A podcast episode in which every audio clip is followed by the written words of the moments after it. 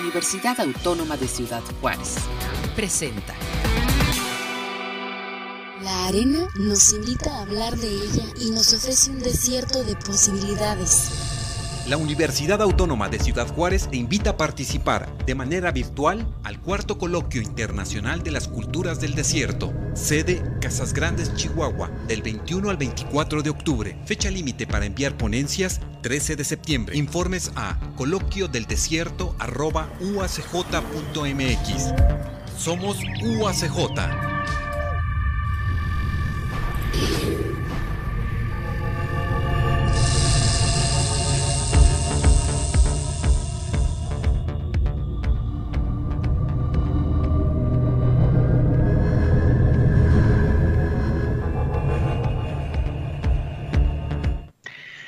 Amigos, ¿cómo están? Bienvenidos. Qué bueno que nos acompañan. Desde la Universidad Autónoma de Ciudad Juárez les enviamos un saludo. Qué bueno que se van anexando a esta transmisión que estamos realizando, pues eh, en esta invitación y en esta convocatoria que realiza el equipo del cuarto coloquio internacional de las culturas del desierto eh, que se estará realizando de manera virtual del 21 al 24 de octubre. Y bueno, pues eh, el día de hoy vamos a estar compartiendo con investigadoras que trabajan diversos temas relacionados con, con, pues, con los desiertos. Y quiero darle en estos momentos pues la bienvenida porque nos, nos acompañan de diversas instituciones eh, y le doy la bienvenida a primero a la doctora Virginia Romero eh, plana de la Universidad de Sonora, profesora investigadora, y bueno, pues eh, en donde sus líneas de investigación están centradas en la antropología de la pobreza, género, masculinidades y migración. Maestra, muchas gracias por acompañarnos y bienvenida.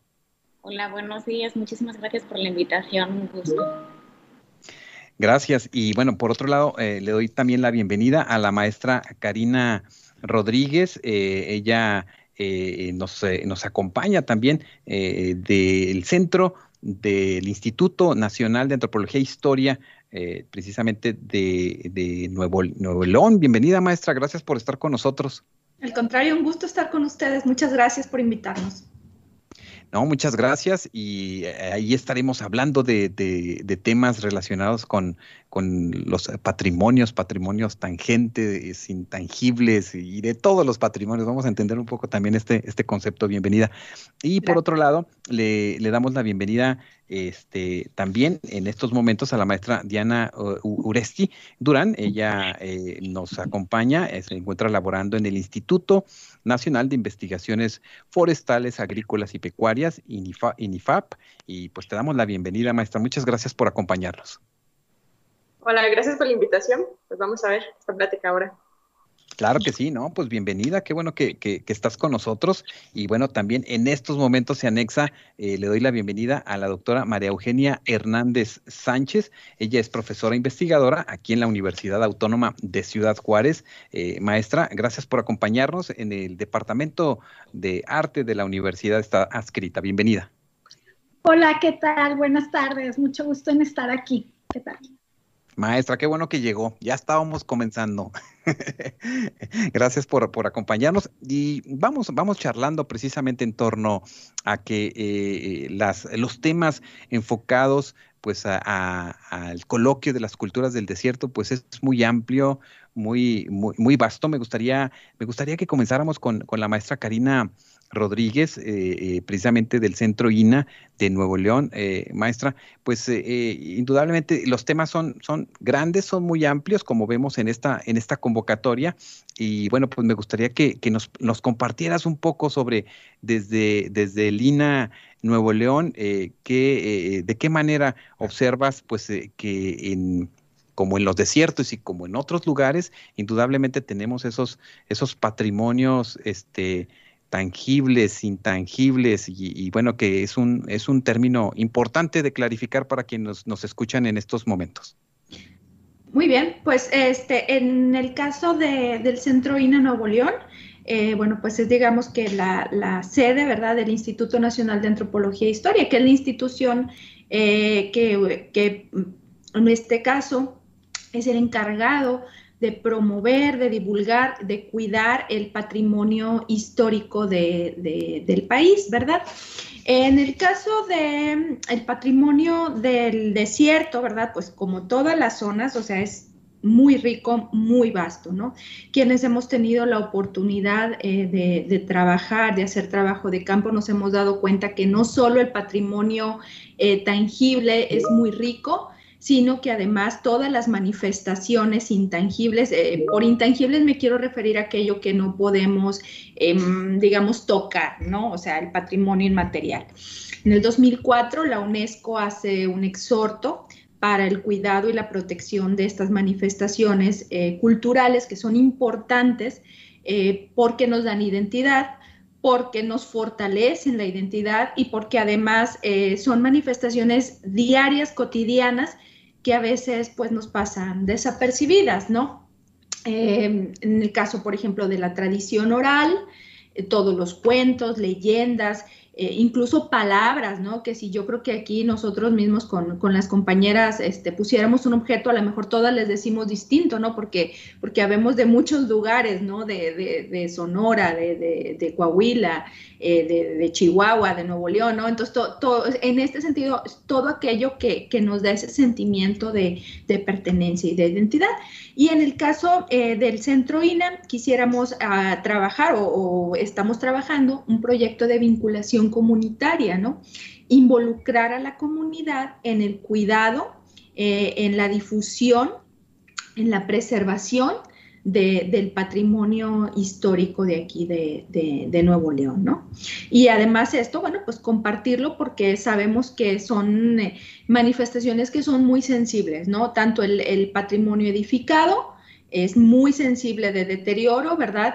Cuando no se le dan los cuidados o, cuando no se atienden los, sus mantenimientos y el patrimonio pues intangible también, ¿verdad? Porque bueno, pues en muchas manifestaciones desaparecen cuando desaparece quien, eh, le da el sentido, ¿no? A, este patrimonio. Claro, y cuando, y cuando conocemos el lugar en el que vivimos, cuando identificamos pues eh, esta historia que tiene o esta tradición, eh, pues le damos más pues más peso ¿no? al espacio, sobre todo cuando en ocasiones decimos o comentan algunos por desconocimiento que pues que en los desiertos no hay mucho o no hay nada, ¿no? Y entonces esto esto me parece eh, el rescate de muchas situaciones. De hecho, hoy que estamos en la en todavía este este tiempo de la pandemia, pues hay muchas tradiciones y hay muchas cuestiones que que pareciera quedaron fuera, pero que se siguen presentando inclusive a veces algunas de no tan sana distancia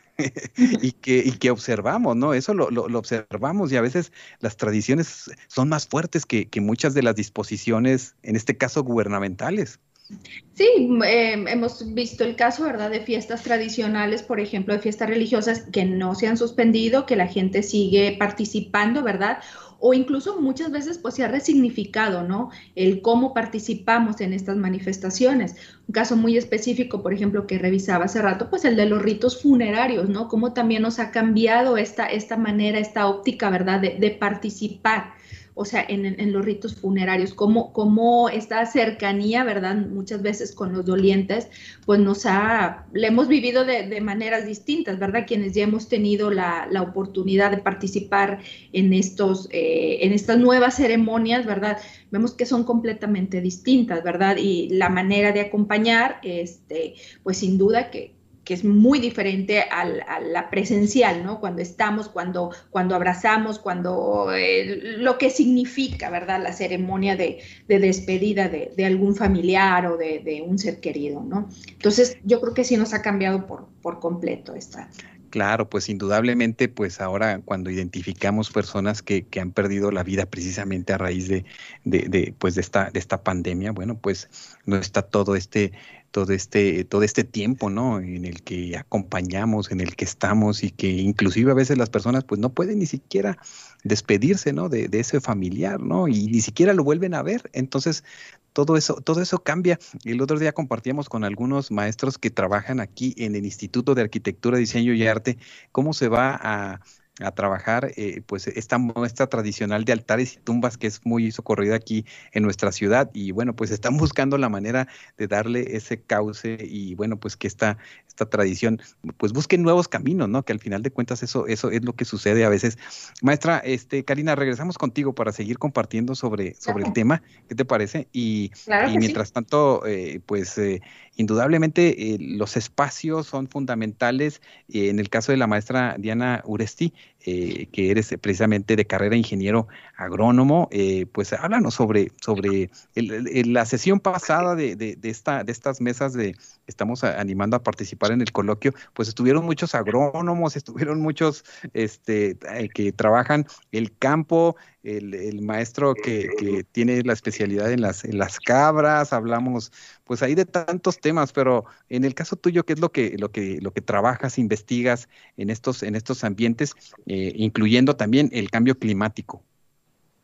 Ah, mire, pues eh, yo egresé de la, de la carrera de, de, la NARRO, de aquí de Coahuila, en Ingeniería Agrónoma y Horticultura, y posteriormente hice una, una maestría en meteorología. Entonces, desde hace unos seis años vengo trabajando lo que es el área agrometeorológica dentro de, del INIFAP. Ya tengo unos nueve años este, como investigadora de tiempo completo. Soy adscrita aquí en Saltillo, Coahuila, pues es zona árida. Entonces, eh, lo que he trabajado en los últimos años pues es, el desarrollo de mapas de potencial productivo de los cultivos tropicales y también de los, de los cultivos básicos, ¿no? Como es el frijol, el maíz, el sorgo, la avena. Y bueno, eh, en estos mapas de, potencial productivo lo que hace es estimar eh, cuál es la capacidad que tiene un cultivo que se desarrolla en condiciones óptimas de clima y suelo para expresar el máximo rendimiento que, tiene en, un lugar determinado, dependiendo de las condiciones edafoclimáticas. Esto viene a ser muy importante porque pues ya sabemos que eh, en el desierto pues se tienen ciertas condiciones para, para que los cultivos este, se den, ¿no? Entonces, bueno, ah, trabajando con los mapas de, potencial productivo, también se hizo como una variante, ¿no? O sea, les, dimos como, ¿qué pasaría si se reduce en unos años para el año 2020, que ya nos llegó el año 2030, 2050 y hasta el año 2060? ¿Qué pasaría si se reduce un 10 o un 15% la, la precipitación o se incrementa la lluvia, eh, perdón, la temperatura, que ya lo estamos viendo, ¿no? O sea, ya no es algo que, que, vaya a suceder alejado, ¿no? El cambio climático está, está ya aquí, ¿no? O sea, en los últimos 30 años la temperatura ha aumentado dos grados. Entonces, ¿qué, qué, qué va a pasar con esos cultivos eh, o con los pequeños agricultores en estas zonas eh, áridas, ¿no? O sea, ¿cómo, cómo, cómo van a amortiguar esos, esos cambios de un aumento de la temperatura y reducción de, de, lluvias. Entonces, pues también en el instituto hemos trabajado este, qué, qué, pasaría, ¿no? ¿Cuál es el panorama para ellos? Entonces, a partir de ello, pues se, desarrollan índices de, impacto, de vulnerabilidad y la capacidad que tienen eh, pues las zonas para adaptarse al cambio climático. Pues eso es, eso es bien interesante porque estamos hablando de, de, de, espacios laborales que dan pues trabajo a muchas personas que de a partir de ahí pues se genera todo toda una alimentación de una comunidad, de una región, este y que indudablemente el tema del agua, bueno, pues es nuestro, eh, nuestro principal problema en, ese, en estos planos cuando identificamos los desiertos. El tema del agua es, es, es fundamental, ¿no? Y encontramos, pues, eh, en ocasiones emergencias eh, en, en, muchos lugares que se declaran en desastre por la falta de agua, por la falta de suministro. Y además tenemos todos estos pendientes con los Estados Unidos de estarles generando también una cuota y que en ocasiones, pues, generan conflictos y eso está aquí, está en los desiertos. Exacto, sí, entonces pues hay que, hay que tomar en cuenta todo eso, o sea, e, en el desierto, ah, como decía la compañera Karina, ¿no? Se cree que muchas veces no tiene diversidad, biodiversidad o no hay agua, pero sí la hay, ¿no? Entonces, es un sistema, hay que tener muy en cuenta que los desiertos son sistemas muy frágiles y que a medida que va aumentando la temperatura, que, que, que es un hecho que está aumentando, ¿no? No es algo que, que se está inventando, ¿no? Ya lo estamos viendo. Entonces, pues si de por sí los desiertos son unos verdaderos hornos, pues ya después con dos grados, tres grados más, pues entonces las condiciones para las personas que viven ahí este, se, va, se va a tornar muy difícil, ¿no? Y además no es como que sea una pequeña parte, ¿no? Eh, se calcula, o más bien el, eh, una cuarta parte del planeta es desierto. Y los habitantes que habitan ahí, pues son alrededor de 500 millones de personas que se van a ver seriamente afectadas, porque sí, hace poco en un estudio salió que el, eh, el, el desierto, pues es uno de los ecosistemas más frágiles y que va a sufrir con, con estos cambios venideros, ¿no? Claro, claro. Y bueno, pues indudablemente uno de los principales alimentos del mexicano, bueno, pues es el maíz, pero bueno, pues también son, es el frijol, pero tú estudiaste un poco el, el, el tema, eh, bastante el tema sobre el cultivo del arroz. ¿Verdad? Entonces, este, háblanos, háblanos sobre eso, porque el arroz pues, requiere mucha agua, ¿no? Fíjate que eh, el arroz también eh, bueno, sí, efectivamente, hace cuando recién ingresé al INIFAB, empecé a trabajar en arroz, en, en líneas este, promisorias para, para ayudar a los agricultores ¿no? de, del país, principalmente de Morelos, Campeche y Tabasco. Entonces, eh, empezamos a desarrollar variedades para que pudieran ser más resistentes al cambio climático también, ¿no? Es decir, que resistieran plagas y enfermedades, que resistieran el acame, que resistieran el estrés hídrico, que resistieran eh, aumentos de temperatura. Entonces, bueno, se tiene que hacer como una selección genética para, poder llegar a esas variedades. Entonces, que, que los agricultores, y después una divulgación para que los agricultores puedan tener acceso a ella a estas este, variedades mejoradas. Entonces, eso es lo que, para lo que apunta en la agronomía, ¿no? O sea, ¿cómo vamos a tratar de amortiguar esto? Pues a través de, del mejoramiento genético de las plantas, la, a manipular un poco las, fechas de siembra o de, de cosecha, pues para tratar de que los agricultores pierdan eh, lo menos posible en sus, en sus rendimientos, ¿no? En su agricultura. Porque pues... Bueno, pues ahí siempre, siempre se genera un, un, debate, ¿no? Con tantos temas relacionados, inclusive pues ahora que comentas el de la cuestión de la, de la manipulación genética, ¿no? También, bueno, ahí se abre otro tema bien importante desde la investigación, porque al final de cuentas los productores, los agricultores no quieren, no, no quieren perder o no quisieran que se perdieran sus, sus cultivos, ¿no? Y, estas nuevas formas de, generarlos, pues les dan quizás un mayor, mayor certeza, pero también generan otras situaciones que, que, que, se van observando. Sí, claro, generan incertidumbre en la población en general, ¿no? Pues estos eh, organismos genéticamente modificados, pues es un tema muy aparte que, que, que se ahonda mucho y que pues hay, hay contrapuntos en todas partes, ¿no? Unos los defienden y otros no, pero pues también hay que ver que ya somos demasiados, entonces, ¿cómo, cómo hay que afrontar esto, no? O sea, ya no hay espacio cultivable y encima tenemos, nos presentamos en las zonas áridas la desertificación, la erosión de los suelos que quedan infértiles, entonces, bueno, la verdad es que los retos a los que se tienen que enfrentar los habitantes de las regiones eh, en zonas áridas, pues son principalmente el aumento de las temperaturas elevadas, menor disponibilidad de agua, o sea, hay que ver alternativas para captar la poca agua que se tiene en las zonas áridas. Y bueno, lo, hemos visto, no solo son que platicar, los incendios forestales que, que, ha habido, ¿no? Que el mismo que teníamos a principio de año. Y también hay sequías más prolongadas, eh, todo esto de eventos extremos que, que, la sociedad tiene que enfrentar ahora, ¿no? Entonces, pues, ¿cómo? Tiene que haber alternativas, ¿no? Una de esas es, porque ya somos demasiados, ¿no? ¿Cómo nos vamos a alimentar? Claro, y bueno, pues indudablemente, bueno, ahora vemos estos incendios ahora que comentas en, California y bueno, que pareciera, bueno, pues que es de, de, aquel país, ¿no? Pero pues esto afecta a todo, estamos en una, una cuestión pues muy conectados en, en, en, tantos sentidos y nosotros aquí en la frontera en Ciudad Juárez, El Paso, pues observamos también cuando se generan estas, estas contaminaciones que, eh, eh, que no, no, necesitan pasaporte, entonces pues este, de allá para acá y de aquí para allá, entonces eh, siempre es, bien interesante ver toda esta cuestión transnacional también cómo, cómo, cómo afecta. Este, maestra Uristi, vamos a, ¿qué te parece si continuamos, continuamos y vamos a ahora a ceder la palabra a la doctora Virginia Romero? quien eh, pues dentro de sus líneas de investigación maneja precisamente el tema de la, de la pobreza, el tema de género, masculinidades, migración y que eh, bueno pues eh, indudablemente no solamente en las zonas áridas, sino tenemos una, un, gran, un gran pendiente en todas las, esferas sociales para poder entender pues eh, cómo aprendemos de hombres, de mujeres, de mujeres, de hombres.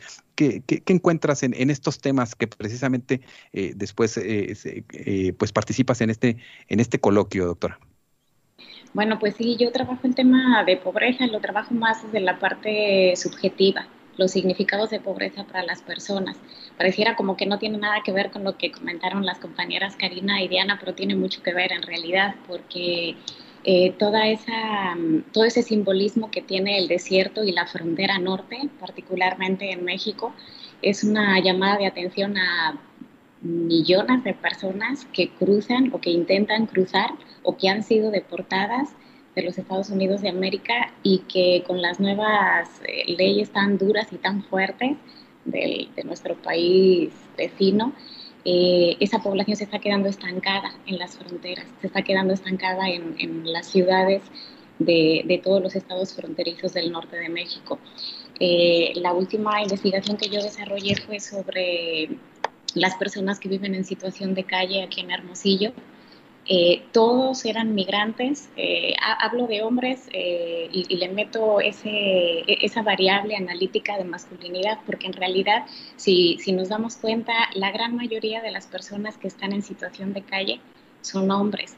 Y, y, tiene que ver con una caracterización de masculinidad, ¿no? De, yo tengo que salir para proveer a la familia y cuando las cosas no salen bien, cuando no hay éxito en el otro lado, cuando me deportan, cuando me quedo sin un peso eh, en, Tijuana, en, en Hermosillo, no regreso a mi casa por vergüenza, por, por, porque me he gastado todo el dinero que había invertido la familia en yo poder mandar remesas. Entonces, toda esa construcción eh, simbólica de la feminidad y de la masculinidad, encima transversalizada por la pobreza, por la exclusión, por la marginación, por la desigualdad, por las estructuras opresoras, eh, termina, termina un poco en el panorama que yo intento ahora analizar y, presentar a la sociedad, que, que son las personas pues más vulnerables. Eh, las personas que viven en situación de calle, en pobreza extrema, eh, estaba sacando ahora el dato, eh, solamente en, en, Sonora hay 75 mil personas en situación de calle. A mí se me hace increíble que una sola persona, una sola persona ya viva en, ese, en esas condiciones, ¿no? con, con toda la, la, generalidad de vulnerabilidad que, que atraviesan y, un poco entender cuál es su significado de pobreza y cuáles son las estrategias que llevan a cabo en, las calles de nuestras ciudades con los que nos topamos diariamente cuando vamos a trabajar o cuando regresamos a casa y, ver, y ver un poco cuál es, eh, cuál es el fortalecimiento de los lazos de, empatía y de solidaridad del resto de la, de la sociedad para intentar un poco atajar esa, esa problemática, porque si nos damos cuenta, no hay una política social una sola destinada a las personas en situación de calle. Claro, y, me parece bien interesante que plantee este, este, este número 75 mil personas, bueno, indudablemente ya una sola tendría que ser una situación de atención social, gubernamental o de, solidaridad en la sociedad, porque también tenemos que apelar mucho, mucho a eso, pienso. Mm, pero eh, trabajar todo este esquema de entendimiento de las masculinidades y de toda esta carga social de los roles que se nos adjudican eh, a, a hombres y a mujeres, bueno, pues está de una manera muy, muy, muy muy, muy marcada ¿no? en, la, en las sociedades y este, este tema de, del proveedor, este tema de, del no se llora, este tema del ser el más fuerte, este tema del protector, eh, está, está ahí y no solamente está en las urbes, y entonces quizás esto se agudiza cuando se va a las zonas rurales, a las zonas eh, agrarias y también encontramos ahí situaciones pues muy desafortunadas en torno a entender eh, este, eh, esta situación en las sociedades, doctora. Así es. Sí, en realidad el, el, bienestar o la pobreza, la redundancia así como, como contrapuestas, eh, se viven no de igual manera, pero sí con la misma vulnerabilidad en las zonas rurales que en las zonas eh, metropolitanas o en las, o en las ciudades. Eh, y si ahora mismo nos vamos a las zonas rurales, casi podríamos diagnosticar que hay una mejor calidad de vida, entre comillas lo digo, que en, que en las zonas urbanas, porque en las zonas rurales se crea y eso lo ha trabajado mucho la antropología, se crea una red comunitaria de ayuda mutua, de, compadrazgo, de otro tipo de redes de, de, atención que las ciudades no tienen. O sea, e, es difícil que tú en una zona rural, en un pueblo, pases al lado de una persona que te va pidiendo algo o que, o que porque siempre le conoces, ¿no? O sea, o es el, el, hijo del vecino, o es el primo del esposo de... porque hay una red, porque son pequeños los pueblos y, ese tipo de zonas que además han, han, han trabajado con otro tipo de estrategias de, de, subsistencia y de, y de desarrollo. Pero en la calle, ¿cuántas veces nos cruzamos con alguien que nos pide una moneda y, y, y no se la damos? Pero este, este número que, que, que, que, hablas, doctora, eh, me parece que, solamente será una representatividad y que eh, desafortunadamente también con el tema de la pandemia, pues estamos encontrando a muchos hombres y mujeres en las calles en estos momentos. Yo recién acabo de, de, pasar aquí en el centro de nuestra ciudad a tomar unas fotografías, una persona ahí en la parte histórica y y bueno, eh, no, no, eh, las personas que solicitan que les apoye con un, con, dinero, no eh, eran bastantes y personas jóvenes, personas adultos, personas que por lo regular no se observan, ¿no? Y que seguramente, seguramente van a, a, anexarse a estas filas de personas que van a estar en estos, en estos espacios y donde, como comentan, pues desafortunadamente en ocasiones no sé si tendrían que generarse ya programas sociales eh, eh, permanentes para su atención y para, sobre todo, también generar una, una conciencia y una solidaridad más en, en, nuestras comunidades, en nuestras sociedades. Completamente de acuerdo. Es, es hiper urgente, por no decir lo más urgente que hay ahora mismo sobre, sobre la mesa, eh, crear y elaborar políticas sociales que, que rescaten que rescaten incluso la dignidad de las personas que están en situación de calle. Y, y sí, hay, hay quizá a lo mejor ahora, y digo quizá porque no estoy tan segura de que la población en situación de calle haya, haya aumentado con esto del tema del COVID, por, por lo mismo, porque también México es un país de, de uniones familiares fuertes. Entonces, esa es una de las estrategias cuando vienen crisis económicas eh, a, la, a, la, que, pues a la que agarrarse, ¿no? Que otros países, yo soy europea, que otros países no, no tenemos. Entonces, ese es un gran punto positivo en México que en otros lugares no hay. Eh, hace poco estaba escuchando a una conferencista de la UNAM decir que en realidad incluso las personas que viven en situación de calle se enferman menos que cualquiera de nosotras, ¿no? Por, por, por, la situación que tiene. Claro, no es para aplaudirlo ni muchísimo menos, pero pues hay que sacar lo positivo dentro de, de, de lo peor, ¿no? Y, y, sí, lo que considero es que realmente que hay, que hay, que empezar a visibilizar los problemas que hay en calle. Y, no solamente ahora que está lo de la pandemia, sino que es que esos problemas los llevamos arrastrando desde mucho tiempo atrás. No, no, y cuando hablamos de, de, de todos estos temas que, que, estás planteando, pues digo, no es lo mismo ser este eh, ya nada más a veces hasta por el color de piel, este, no es lo mismo ser eh, pues un indígena que vive en una ciudad, que vive eh, en la periferia de la ciudad, este, o, o, ser mujer, o sea, no es lo mismo eh, transitar una calle en cuerpo de mujer que eh, eh, en cuerpo de hombre, así de fácil. Y entonces si planteamos los diversos escenarios que se dan en nuestros contextos mexicanos o en nuestros contextos mundiales, porque no es exclusivo de aquí, bueno, pues este, encontramos dificultades muy, muy serias y muy desafortunadas, como lo que sucede en esta ciudad por años, por décadas de la desaparición de mujeres solamente por ser mujeres. Así es, sí, creo que, creo que el género es una, es una variable analítica transversal a todos los problemas que hay en, en, nuestra sociedad. O sea, es, la primera, para mí, el primer nivel analítico que hay que, que, hay que trabajar. Yo, yo me fui por el tema, por, por el análisis de la masculinidad en, en, pobreza, porque normalmente, o bueno, si hacemos una revisión bibliográfica de, de trabajos que se, han, que se han elaborado o se han desarrollado en en la problemática de la pobreza, eh, casi siempre nos vamos o a las mediciones, ¿no? Ahora está muy de moda los índices de, de la medición de la pobreza multidimensional, que tiene una crítica eh, enorme, pero pues siempre se han tratado como esos temas o las familias en pobreza, ¿no? Estrategias y demás. Yo, yo misma hice mi tesis doctoral sobre eso, pero pocas veces nos vamos a la calle, o sea, pocas veces nos vamos un poco como al grueso, al, pues a lo que a nadie le gusta trabajar, porque o sea, a, nadie pareciera como que nos gusta eh, trabajar a, ras de las problemáticas, a ras de la vulnerabilidad, ¿no? Con todos los peligros que eso conlleva.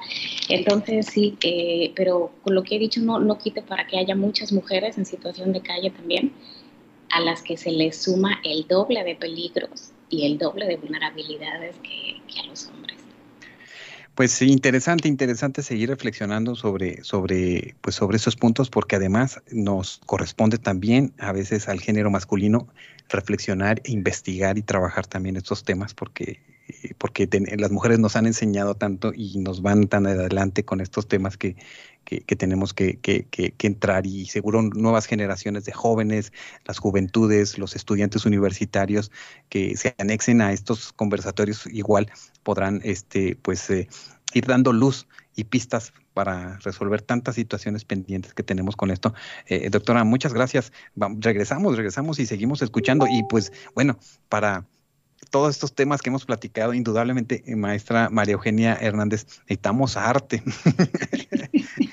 necesitamos este algo que nos, que nos, que nos alegre los sentidos y usted especialista, eh, pues enseñas arte fronterizo, teoría del cuerpo y seminarios de investigación aquí en la universidad y bueno, trabajas este, en torno a las teorías feministas también, eh, feminismo chicano, eh, bueno, nosotros en la frontera, este, nuestros desiertos están intrínsecamente relacionados en nuestras culturas, tanto americana como mexicana. Háblanos un poco sobre, sobre esto. Claro que sí, buenas tardes. Este, pues fíjate que me, me, agrada mucho este, este inicio de la conversación y me gustaría empezar como dando un ejemplo así muy concreto que creo que puede también servir como para mostrar la convergencia de estos intereses que tenemos en, pues en varias, en varias partes, en varias disciplinas, en varios lugares que comprenden este, este desierto del norte, ¿verdad? Específicamente del norte. Y entonces, por ejemplo, hace poco, ¿verdad? Relativamente poco, en noviembre del año pasado, tuvimos una exposición que se llamó Desierto Arte Archivo. Y hay una pieza en particular que, que vuelvo a reiterar, ¿verdad? Que puede servirnos como, como un eje integrador. Y es una pieza que son unos sacos, ¿verdad? Son unos sacos donde se guarda el cultivo del chile en, en la zona de Casas Grandes.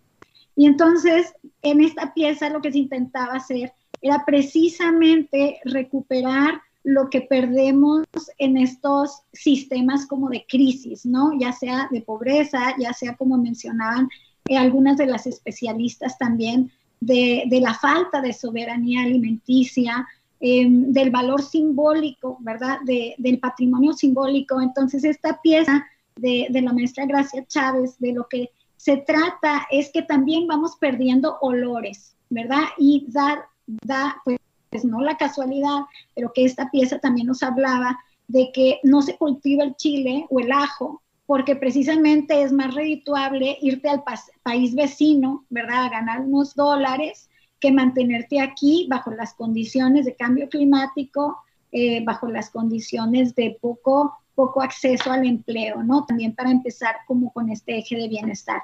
Entonces, desde el punto de vista del arte, como en muchos sistemas, ¿verdad? En muchos de los sistemas que han hablado eh, las compañeras, pues tenemos un choque de sistemas. O sea, tenemos un, como una ola bien abarcadora que nos dice que, que, este es el cuadro del arte, ¿verdad? Que este es el cuadro en el cual hay que meternos.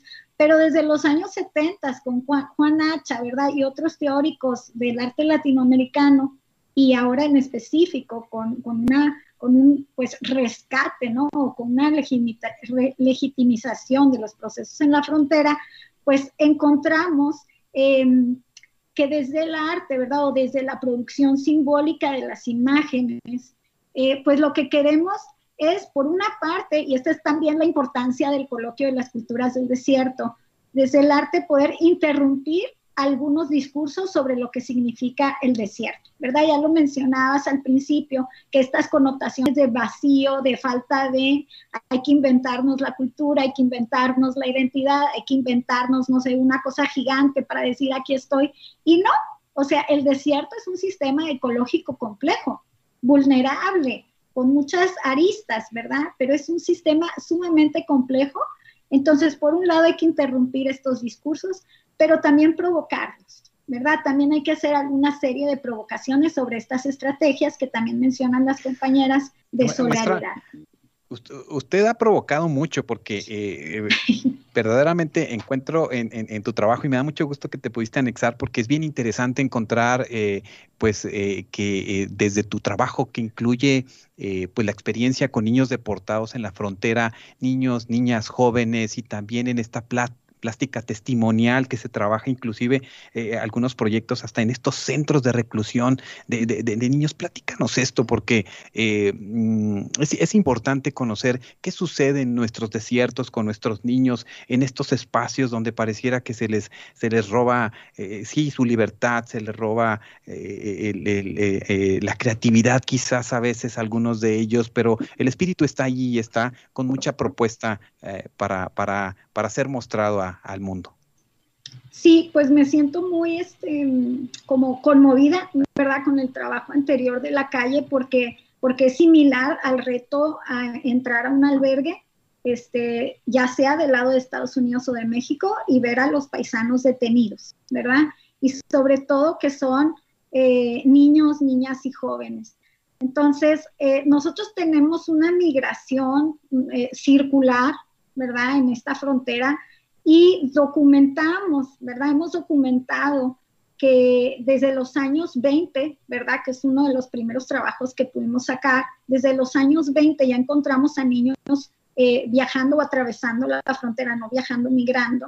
Eh, solos, es decir, niños no acompañados, ¿verdad?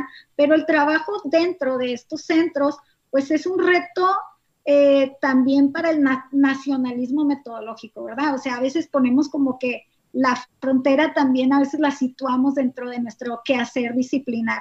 Y entonces hay otros movimientos que no, que no tienen que ver con esta soberanía nacional, pero bueno, los retos, volviendo a estar ahí, porque luego me voy por otro lado con la conversación, pero bueno, los retos estando ya ahí, es que muchos de estos niños y jóvenes pues hablan ya nada más inglés, hablan alguna lengua indígena, hablan más agua, y entonces, ¿qué podríamos hacer estando ahí? Bueno, de aquí que entramos, ¿verdad? Con estas metodologías visuales.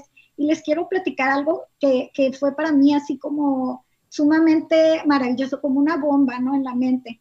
Y es que estando ahí, bueno, nosotros no podemos reiterar y machacar nada más para sacar una investigación los datos, ¿verdad? Los benditos datos. Entonces, estando con los niños, generalmente no trabajamos, bueno, cómo te cruzaste, qué te llevó aquí, sino simplemente poner una mesa con materiales y empezar a trabajar plásticamente, ¿verdad? Y sobre todo procesos lentos, pues nos generaron una serie de, pinturas, de dibujos, de intervenciones que todas remitían a por dónde me crucé, de dónde soy, cuáles son mis anhelos. Y les voy a describir una de las imágenes que es de un poco más de 10 años que a mí todavía me impacta verla toda la hoja, toda la hoja estaba llena con diferentes direcciones, pero lo que decía era sola. Era lo único que decía. En cada pequeño pedacito de esa hoja, la chica escribió sola. Entonces, imagínense nada más ese impacto, ¿verdad? De trabajar ahí. Y entonces, es, por eso me remito esto del trabajo de la calle. Por más que nos expongamos en el trabajo de campo, y tampoco es una invitación a exponerse, ¿verdad? Pero hay ciertos riesgos en los que debemos de incursionar porque ahí hay, otra población que los toma no por, no por interés de investigación, porque no hay de otra, ¿verdad? Y entonces, eh, en ese sentido, pues hemos trabajado como esta, estas metodologías visuales que narran, ¿verdad? Que narran a través de símbolos, a través del color, eh, esa experiencia que, que ha sido histórica, ¿verdad? Ha sido de larga duración, pero que seguimos tratando de entender ahorita. Claro, y que, y que, se, y que se manifiestan y que hay alguien que, como comenta usted, lo, lo, lo provoca o también lo acerca. Eh, recuerdo el trabajo de, de, de eh, la maestra Vendaño que va con los niños migrantes también en esta, en esta época de, de, donde se abren más centros para poder recibir a muchos migrantes y pues va a leerles los cuentos, va a escucharles, va a ayudarles a escribir su narrativa este, en ese tiempo y espacio determinado y bueno, pues en esas intervenciones que, que me imagino son, son tan, tan ricas, ¿no? Y tan, y tan gratificantes, independientemente a veces del papel metodológico que nos cuadre a veces el, trabajar, ¿no? Con ciertas temáticas, porque no sé si ahí, precisamente en ese sentido, doctora ah, Romero, pues esta subjetividad, ¿no? Que en ocasiones en las eh, metodologías tan rígidas tenemos que, buscarles una manera de colocarlas, porque si, si, sin esta posibilidad de, abrirnos en ese sentido, pues estaría incompleto, ¿no? El análisis. Exactamente, y algo que, sabemos y, y, que a veces no lo hablamos lo suficiente, inclusive con los investigadores jóvenes, es que la experiencia humana siempre va a ser mucho más abarcadora que lo que logramos teorizar, comprender, documentar, eh, explorar, ¿verdad? O sea, la experiencia humana va a tener rasgos sumamente ricos y uno de ellos en el grupo de niños migrantes es los lazos intensos pero efímeros que se generan al interior entre ellos, ¿verdad? La amistad tan profunda con un aparentemente extraño, pero no es extraño porque lo que comparte contigo es esta situación muy peculiar, ¿verdad?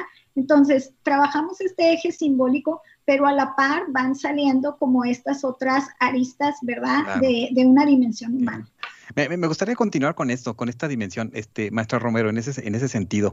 Eh, eh, eh, y que cada una de ustedes anote o haga un apunte sobre, sobre esta parte que, que nos dio pie precisamente la maestra María Eugenia. Sí, pues la, parte metodológica es uno de los ejes de, la investigación, que en realidad lo único que hace es dirigirnos, ¿no? Para no perder el norte de, cuál es nuestro objetivo de, investigación, pero creo que, ahora eh, hemos llegado a un punto en el que hay una, hay una gran, eh, hay un gran abanico de, metodologías diversas, perdón. Yo, yo particularmente cuando trabajo con las personas eh, en pobreza extrema. Ya trabajé en Colima con familias sobre las estrategias de las familias en pobreza extrema y aquí en Hermosillo con, con los hombres en situación de calle y siempre trabajo historias de vida. ¿Por qué? Porque creo que es la metodología más completa a nivel de, de subjetividades, de significados, de, pues es la que te toca el corazón. Y, digo así como muy ñoña, pero que creo que es lo que nos hace falta algunas veces. Entonces, e, esa, ese, espacio que se les brinda a las familias, eh, que a lo mejor nunca nadie les ha dado ni voz ni voto. Es la primera vez que a lo mejor les han dejado hablar a sus anchas, ¿no?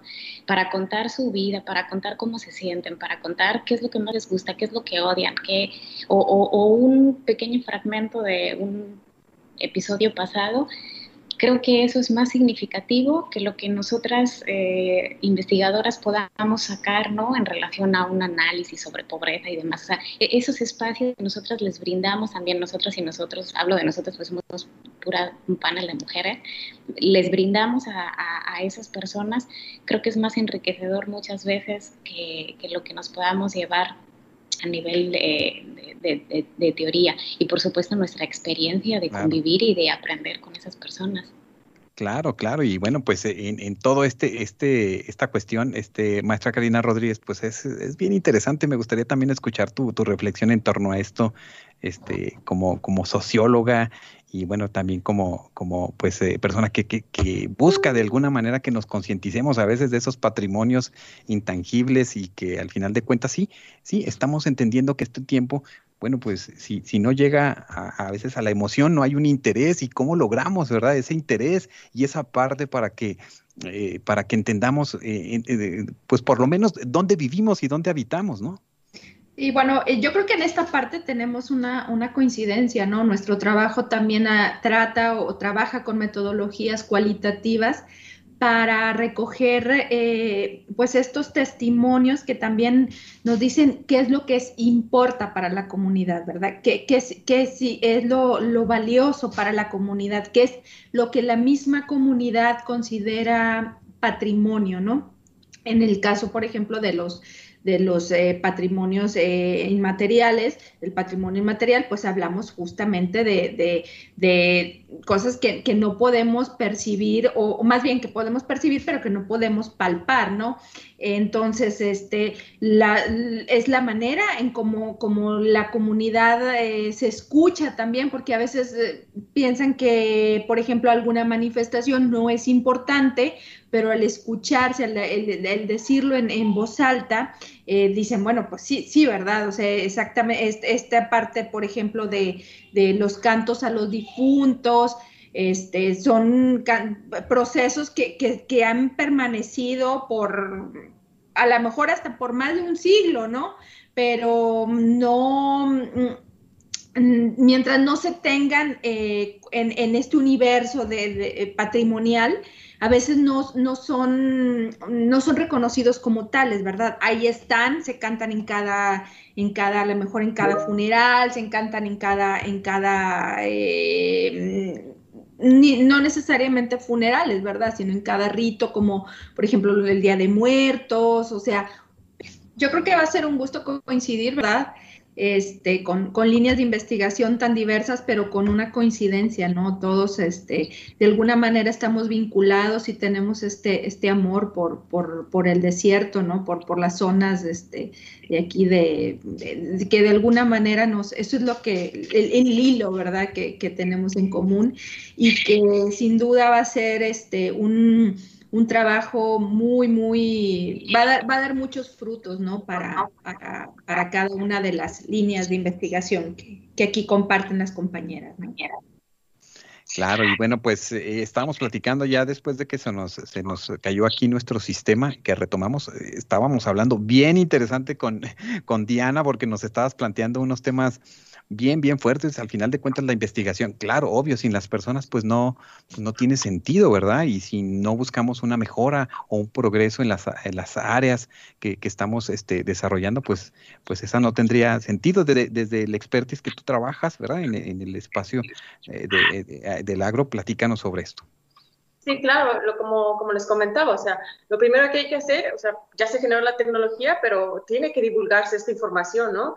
Porque los, los, agricultores tienen que conocer los alcances que el cambio climático puede tener en las zonas áridas y, pues esto conlleva la pérdida de su, de su, biodiversidad, ¿no? Entonces, pues es necesario que tanto la sociedad y los investigadores vayamos este, de la mano, ¿no? O sea, que ellos se interesen, que nos pregunten, que se acerquen a esas instituciones o, universidades, ¿no? Para ver este, cómo pueden ayudar o aportar para tratar de disminuir esos efectos, que al final de cuentas ellos van a ser los beneficiados, ¿no? Todos los, los agricultores de las zonas áridas porque el clima pues es cambiante y los efectos van a ser devastadores en, en, los próximos años, ¿no? O sea, los eventos van a ser más extremos cada vez, ¿no? Claro, claro. Bueno, aunque por un lado encontramos los eh, huracanes, por otro este, las sequías, por otro las ciudades que se inundan, este, y bueno, que a veces se pierden las cosechas, ¿no? También, y que, que, que son, son estas situaciones que nos están llevando pues al mundo a entender y a tener que buscar nuevas formas para, pues, para cuidar al planeta. Claro, sí, entonces es nuestro compromiso como científicos pues divulgar esas tecnologías o ese quehacer científico para, para comunicarles qué se está haciendo, cómo se les puede ayudar, pero pues todo es a través de divulgación. Muy bien, pues, eh, eh, ¿qué les parece si, si, en estos momentos le damos eh, la bienvenida también a la maestra Gracia Emilia Chávez, la maestra que es parte del equipo organizador de pues este coloquio internacional de las culturas del desierto para que nos dé detalles de las temáticas que se están pues eh, ofreciendo para que participen. Observo que es bien, bien amplio. Maestra, gracias por acompañarnos, bienvenida y este, pues danos a detalle eh, a nuestros amigos que nos escuchan o nos ven en cualquier lugar de México o del mundo que puedan participar con qué temáticas. Bienvenida.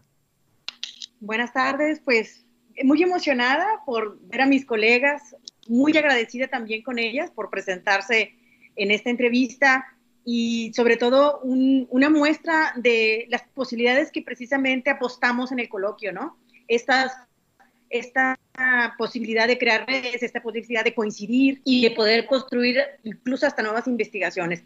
Muy agradecida con todas las doctoras y esperemos que no sea la, primera la primera vez que se hace una entrevista eh, virtual, ¿no? Gracias.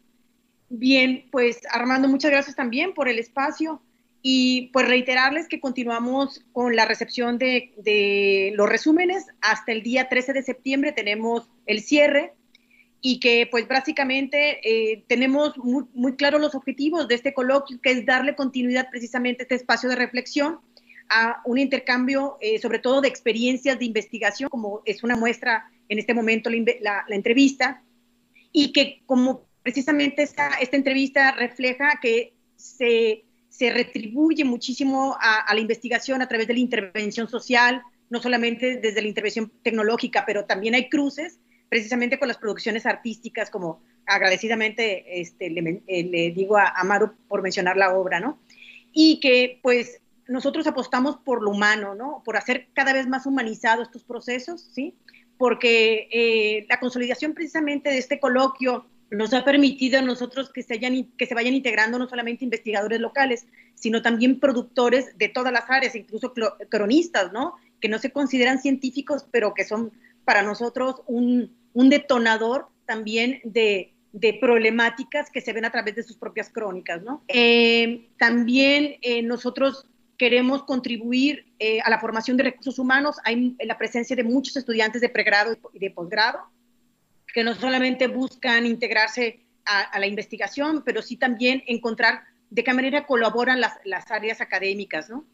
Y pues por último, eh, una de las apuestas más importantes, y es un producto que tenemos eh, pues comprometido con, con, el apoyo con ACID, porque es la primera edición, déjame comentarles, que es la primera edición del coloquio en el que recibimos un apoyo con ACID, ¿no? Este, este producto es básicamente pues consolidar una red multidisciplinaria de estudios del desierto y que precisamente permite ligar, ¿sí? mediante la constitución formal de esta, de esta red, para poder contribuir con más proyectos, sobre todo colaborativos, no solamente de manera interinstitucional, sino también de esfuerzos que existen aislados de trabajo comunitario, con organizaciones, con ejidos, con eh, grupos de mujeres, con, eh, con cooperativas, etcétera, ¿no? Y bueno, las líneas de investigación son amplísimas, si quieres se las puedo escribir. son bastantes, maestra, pero dinos algunas, destaca algunas y, luego lo remitimos también a la página de Facebook para que nuestros amigos amplíen, amplíen todo, todo ese panorama. De las más atractivas y que de cierta manera han expresado distintos temas ha sido la bioarquitectura, ¿sí? Eh, también han sido los estudios eh, de botánica, ¿sí? Obviamente los estudios antropológicos, hemos tenido eh, que estudian eh, instrumentos eh, construidos con materiales encontrados en el desierto, instrumentos este, también con metodologías de enseñanza de las matemáticas en zonas desérticas que también tienen sus elementos este, característicos. Hemos tenido también ahora, precisamente en el marco de esta pandemia de COVID, hay propuestas que eh, eh, señalan hacia estas nuevas, pues nuevas líneas que se están abriendo, sobre todo eh, donde se cruzan salud, bienestar social y educación, ¿sí? donde este, esta referencia nos, nos, obliga a tomar en cuenta estas disciplinas y, se vuelve, pues, obviamente un, un tema recurrente integrar la salud, ¿no? En, en casi todos los proyectos disciplinares. Tenemos, eh, pues por supuesto, artes visuales, arquitectura, eh, antropología, arquitectura del desierto, eh, ciencias de la tierra, zootecnismo, o sea, es que puedo pasar la lista si quieren para no ocupar tiempo. No, es, es, es, bien amplia porque pues los temas de, de, educación, espacio fronterizo, pasado prehistórico, estudios de vegetación y fauna, estudios del agua, bueno, pues no podemos negar esta, este, grupos étnicos, identidades, ahora eh, con, este, con esta mm, que nos comentas tú, bueno, pues se amplía el panorama de investigaciones y yo creo que de aquí van a surgir muchas más, ¿no? Eh, tenemos patrimonio cultural intangible, tenemos estudios de, culturas populares, tenemos artesanías, es súper amplio, ¿no? Pero además, una cosa importantísima es que es la posibilidad de poder participar desde cualquier punto del planeta, ¿no? Porque es, un, es una convocatoria que se abre virtual, ¿sí? Y ahora mismo, pues, por ejemplo, tenemos participantes que, pues, en otro momento no podríamos trasladarlos, incluso como conferencistas magistrales, ¿no? Claro, no, pues ahí está la invitación. ¿Hasta qué fecha todavía se tiene, maestra? Y bueno, el correo electrónico y los lugares donde pueden nuestros amigos que nos ven y nos escuchan, pues eh, eh, fijarse bien en toda esto y participar los estudiantes de licenciatura, de posgrado y, hacer una, primera experiencia en ese sentido. Eh, la, página, tenemos una página, déjenme les doy la, la, dirección porque es un poquito distinta. Ya tenemos una página que pueden entrar a través de la Liga de Congresos, ¿sí? En UACJ, eh, y eh, viene el coloquio del desierto, ¿sí? Viene el coloquio del desierto, UACJ.mx. Esa es, esa es la página que está inserta dentro de nuestra página eh, institucional. Tenemos el correo electrónico que es coloquio del desierto. Esta es una opción para enviar eh, la propuesta a través de correo y tenemos una liga que es de inscripción de ponencias que viene anexada en la página del coloquio que está en UACJ y en la página de Facebook que es Coloquio del Desierto, de las Culturas del Desierto en Facebook. Las fechas límites para entregar ponencias es el 13 de septiembre, ¿sí? También, muy importante, eh, CONACYT está apoyándonos para la publicación de unas memorias. Así como también de otros, eh, eh, digamos, este, curaduría editorial, que eso es lo que estamos haciendo. Esta es una invitación, por supuesto, que me interesa mucho porque es la primera vez que el arte brilla en este coloquio.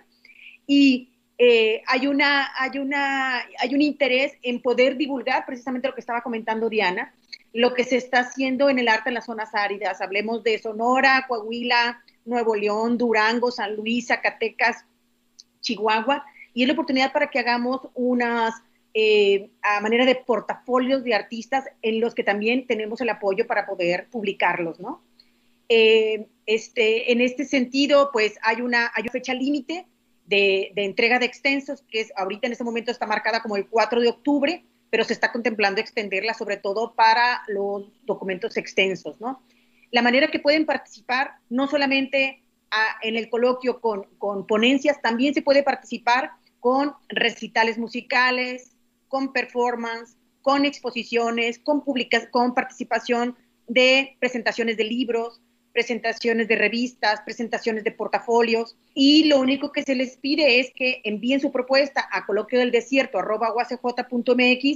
donde incluyan pues una foto del cartel o una foto de la portada o una foto de, de la presentación de la, del portafolio sus respectivos comentaristas, que puede haber dos o tres, junto con el autor. Tenemos ahora mismo dos libros muy interesantes a presentar, que es el de Ricardo Vigueras, que ganó el premio en Valladolid de ensayo, y que es muy interesante porque es un, es yo no conozco muchos libros, eh, sobre todo reconocidos en el extranjero, que la novela cruce, el ensayo se cruce entre Juárez y El Paso.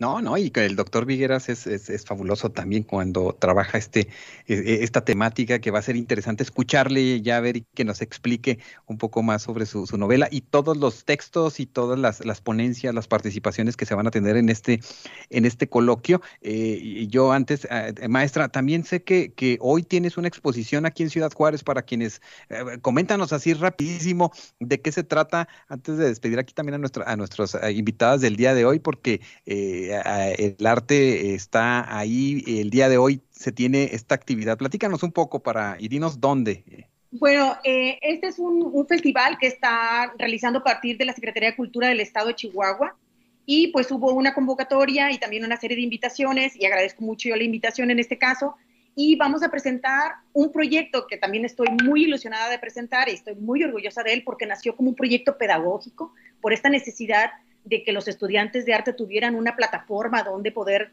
trabajar. Este proyecto se llama Hotel Bombín y es un proyecto que realizamos, que vengo realizando desde el 2013, donde los artistas participan la materialización de sus proyectos que suceden adentro de las habitaciones de este hotel. Se alquila todo un piso completo, que son 17 habitaciones, y los artistas que son seleccionados trabajan con el contexto, los la, materialización de los proyectos son a partir del contexto del, hotel, obviamente donde está inserto, que es básicamente eh, la zona efervescente nocturna de, Juárez, y, no solamente con el sentido material de los objetos, sino pues con situaciones, con sujetos, con experiencias, con problemáticas. Y de una vez les comento que el día 11 de septiembre, también en el marco de este festival, el coloquio de las culturas del desierto va a también tener una intervención va a ser el, 11 de septiembre a las 4 de la tarde. De ahí precisamente vamos a, participar con un proyecto que se llama Las Bordadoras del Desierto y que es un proyecto que nace a partir del cruce de estas, estos eh, investigadores que hemos cruzado precisamente y que conocimos dentro de la plataforma del coloquio, que es eh, un biólogo, que en este caso es Ismael Cabrera, que ya estuvo en las entrevistas, eh, Adán Cano, que bueno, es ya súper conocido y es el, el, alma de este coloquio, y, eh, y eh, Marcela Quiroga, que es la directora de Centro de Investigaciones eh, este, Artísticas, del arte, perdón, Investigaciones Artísticas en, en, la Universidad Autónoma de Nuevo León, y vamos a presentar este proyecto en el marco del Festival de, de Arte Nuevo el viernes 11 a las 4 de la tarde. Muy bien, pues bueno, sí, sigan las redes sociales de la maestra Gracia para que, tengan detalles y este, y bueno, pues es importante eh, plantearlo ahora que estamos hablando de los temas del desierto y yo quiero agradecer mucho que nos hayan acompañado y que pues eh, hayamos podido dilucidar un poquito, solamente yo sé que un poquito de lo que, de lo que van a estar compartiendo en, en, eh, en el coloquio. pues doctora Virginia Romero, este, muchas gracias de la Universidad de Sonora. algo que quieras dejar en el ánimo de quienes nos ven y nos escuchan. Muchas gracias por la invitación. Ha sido un gusto participar con todas vosotras y con, y con Armando. Y bueno, yo, yo también espero que vaya mucha gente de Sonora al, al coloquio, porque al cabo pues estamos en la misma, en la misma línea fronteriza, ¿no? Y, creo que eso hay que pues celebrarlo y compartirlo. Entonces, pues nos vemos eh, muy pronto en el coloquio. Gracias. gracias. Muchas gracias. Y maestra Karina Rodríguez de Centro INA Nuevo León pues agradecer el espacio y este, pues va a ser una muy bonita coincidencia. Yo creo que todos vamos a tener una, una muy grata experiencia después de compartir nuestros, nuestros proyectos. Claro que sí, y bueno, muchas gracias. Y también, eh, maestra Diana Uresti. Sí, Armando, este, muchas gracias por, la invitación. Gracias también, gracias por, invitarme a, este espacio para, para divulgar la información. Y bueno, yo exhorto a a la sociedad en general a que asistan al coloquio, ¿no? que se informen de, lo que se está haciendo en, el desierto. Gracias. Así es. Eh, gracias, Daniela, del Instituto Nacional de Investigaciones Forestales, Agrícolas y Pecuarias. Muchas gracias por, por, este, pues, por acompañarnos ahí desde Coahuila. Y bueno, pues eh, este, a mí me gusta mucho el arroz. Yo quisiera cultivar arroz, pero este Chitito no quiere comer el arroz. No sé cómo está ahí la cosa. Te voy a preguntar ahí en el coloquio. Eh, eh, oye, no, es que vi una serie muy interesante ahí, este, ahora que estamos ahí en las plataformas, y eh, cómo comían arroz tan, tan, tan sabroso ahí los en Japón y, este, bueno, pues aparte de cosecharlo, más bien luego cómo prepararlo, ¿no? Porque ese es el, el chiste. Y la variedad de arroz, no es diferente la que consumimos nosotros a la que se consume en Asia ah, bueno, y además más cara. Bueno, no, ahí lo platicamos en el coloquio. Muchas gracias, este, muchas gracias por acompañarnos. Y maestra, mm, eh, eh, muchas gracias, doctora María Eugenia Hernández Sánchez. Eh, pues aquí de la UACJ, muchas gracias. No tenía el gusto de conocerla y bueno, pues aquí la tenemos cerquitas. Otro día la invitamos para seguir ampliando. Muchas gracias por acompañarnos. Gracias, gracias por porque nos hicieron coincidir aquí y igual que mis compañeras, invitándolos al, coloquio de las culturas del desierto. Por ahí vamos a vernos en un espacio muy padre de crítica y de propuesta. Muchas gracias. Muchas gracias, maestra Gracia. Pues muchas gracias también y saludos al maestro Cano y este y pues seguimos seguimos generando esta promoción para para que se anexen más participantes a este a este coloquio de las fronteras del desierto. Muy agradecida otra vez Armando por el apoyo de USJ Radio, no solamente por el espacio, sino también porque han realizado unos spots preciosos de, audiovisuales. Y, pues sí esperamos que, la oportunidad de que sea virtual, pues sea también la posibilidad de que presenten los que no pueden trasladarse, ¿no? Y reitero otra vez las fechas, septiembre 13 de 2020 se cierran los resúmenes.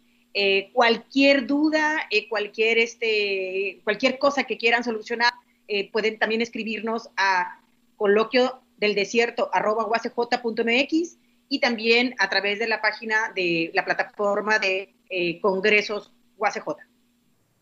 Muy bien, maestra, pues muchas, muchas gracias y muchas gracias a todas. Bueno, espero este, que coincidamos en otro momento y este, seguir ampliándoles eh, sobre, sobre los temas. Todos son muy, muy importantes. Muchas gracias a todos los que nos siguieron en esta transmisión desde UACJ Radio, desde la Universidad Autónoma de Ciudad Juárez. Muchas gracias a Nancy Liliana, Magdalena, Magdalena Villagrán, Elizabeth Ricaldi, a Raquel, Raquel, Raquel Alarcón. Muchas gracias, Beatriz, eh, Diego Diego, Guadalupe Santiago, maestra, un saludo, eh, Marta Tapia, saludos desde San Juan, Argentina, Nicolás Espejo, eh, saludos, este, y bueno, pues ahí te mandan saludos, maestra Gracia, y a todas, eh, muchas gracias por este, por este compartir, y, bueno, pues sobre todo saber que que pues mujeres investigadoras de nuestro país buscan encontrar no solamente pues eh, pues eh, qué es lo que sucede en tantos temas de investigación en los que ustedes se, se, se, se van insertando y van generando pues no solamente eh, pues su intelecto, sino pues su tiempo para, para dilucidar estos temas. Muchas gracias y nos encontramos pronto en este desierto tan amplio. Gracias. Muchas gracias y a la maestra María Eugenia, porque eh, vive con Rodrigo, Eddie Bryan, donde juegan en un jardín desértico. Muchas gracias, gracias por la oportunidad. Hasta luego. Gracias, un abrazo, un abrazo y con esto concluimos nuestra transmisión de UACJ Radio. Muchas gracias a nuestro compañero este, Rafael Vaquera aquí superando las, las, las cuestiones técnicas, nuestro compañero también este, Gilberto Valtierra, Elizabeth Wickman ahí, que es eh, eh, la que trabajó todo este diseño, maestra ahí que, que le da movimiento y que le damos aquí color. Muchas gracias, muy buenas tardes. Hasta nuestro próximo encuentro desde UACJ Radio. La arena nos invita a hablar de ella y nos ofrece un desierto de posibilidades. La Universidad Autónoma de Ciudad Juárez te invita a participar de manera virtual al cuarto coloquio internacional de las culturas del desierto, sede Casas Grandes, Chihuahua, del 21 al 24 de octubre. Fecha límite para enviar ponencias 13 de septiembre. Informes a coloquiodelDesierto.uacj.mx. Somos UACJ. Este fue un programa de la Dirección General de Comunicación Universitaria de la Universidad Autónoma de Ciudad Juárez.